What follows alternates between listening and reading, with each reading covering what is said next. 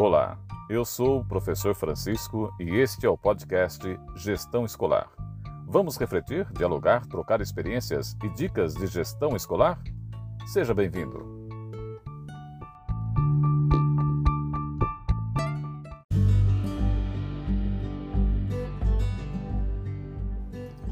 Olá, hoje vamos falar sobre o profissional escolar responsável pela articulação da proposta curricular com os professores. Também é o mediador entre as demandas dos alunos, das famílias, dos diretores e dos professores.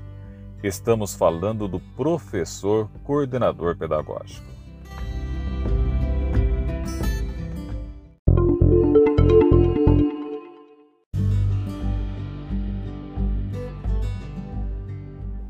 No dia a dia, o professor coordenador desempenha múltiplas funções.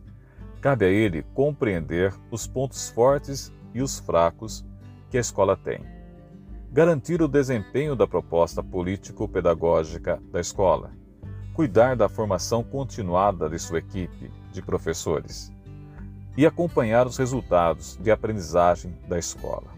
Essas são algumas das suas funções no cotidiano escolar. O que caracteriza um bom coordenador? Como enfatiza a filósofa e doutora em educação Terezinha Azevedo Rios, não existe um preparo necessário para o coordenador pedagógico exerça de modo competente suas funções. O coordenador pedagógico ele vai se capacitando no exercício diário de suas funções no ambiente escolar. Uma característica importante que o professor coordenador deve ter em seu perfil é o espírito de liderança. Ele, no desempenho de suas funções de coordenar o trabalho de uma equipe escolar, necessita e exige-se a liderança. Para o sucesso no desempenho de suas atividades, a relação de trabalho com o diretor escolar deve estar sempre alinhado. Diretor e professor coordenador, no desempenho de suas atividades, devem se apoiar, um apoiando as ações do outro, colocando um norte para a escola, utilizando para isso a proposta pedagógica. Assim sendo, toda a escola ganha. É importante que o professor coordenador analise a todo momento os indicadores de desenvolvimento educacional da escola esses indicadores podem ser externos, como, por exemplo, os promovidos pelas secretarias educacionais e pelo Ministério da Educação, ou os indicadores internos, como as avaliações periódicas realizadas pelos professores.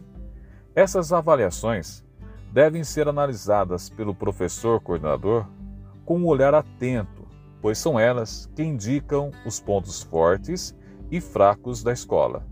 São elas que indicam também as necessidades da escola e que precisam da intervenção do professor coordenador nas formações e orientações, junto aos professores. Como o professor coordenador é responsável pela formação e orientação da sua equipe docente, uma outra característica que deve ser enaltecida no seu perfil é sua abertura em busca de informações e estar sempre atualizado com relação às inovações educacionais. Se o professor tem que estudar sempre, o professor coordenador deve ser sua referência. Outra ação importante que caracteriza e vai dar suporte às formações continuadas é o acompanhamento das rotinas em sala de aula. O acompanhamento na rotina de uma sala de aula não se deve resumir na análise dos registros diários do professor, mas sim em visitas constantes às salas de aula, com foco e com o olhar de colaborador de apoio à prática docente do seu professor. O professor coordenador jamais pode ser visto pelos professores como um fiscal ou agir como um tal. Isso não faz parte de suas funções. Não cabe a ele dar valores de certo ou errado à prática docente. O papel do coordenador é de orientar, acompanhar o trabalho pedagógico. Por isso, A sua proposta de trabalho deve ter por base o estímulo à reflexão e à cooperação, buscando desenvolver a consciência do fazer coletivo. É nesse sentido de coletividade, o professor coordenador não pode deixar de considerar e estimular as experiências vivenciadas pelos professores, enaltecendo as boas práticas e apoiando o grupo docente a desenvolver projetos exitosos.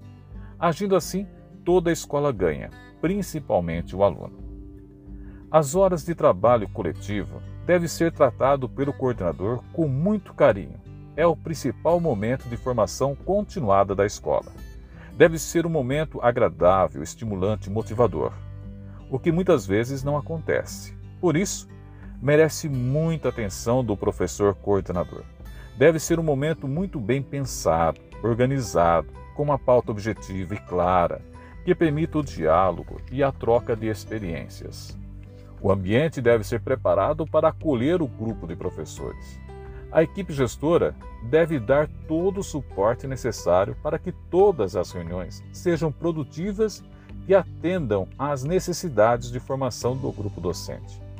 Este é o principal momento de formação da equipe escolar, por isso deve ser tratado com toda a atenção que merece.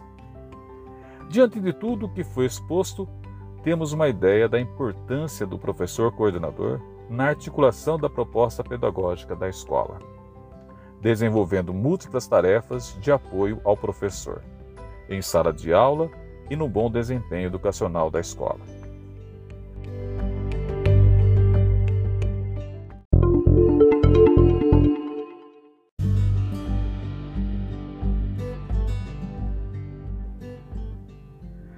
Nos dois últimos episódios deste podcast, destacamos as funções do diretor escolar, do vice-diretor e hoje falamos do professor coordenador. Assim, encerramos nossas reflexões sobre a importância do trio gestor na organização e sucesso da escola. No próximo episódio, iremos abordar outros assuntos que fazem parte do nosso cotidiano em um ambiente escolar. Até lá, paz e bem.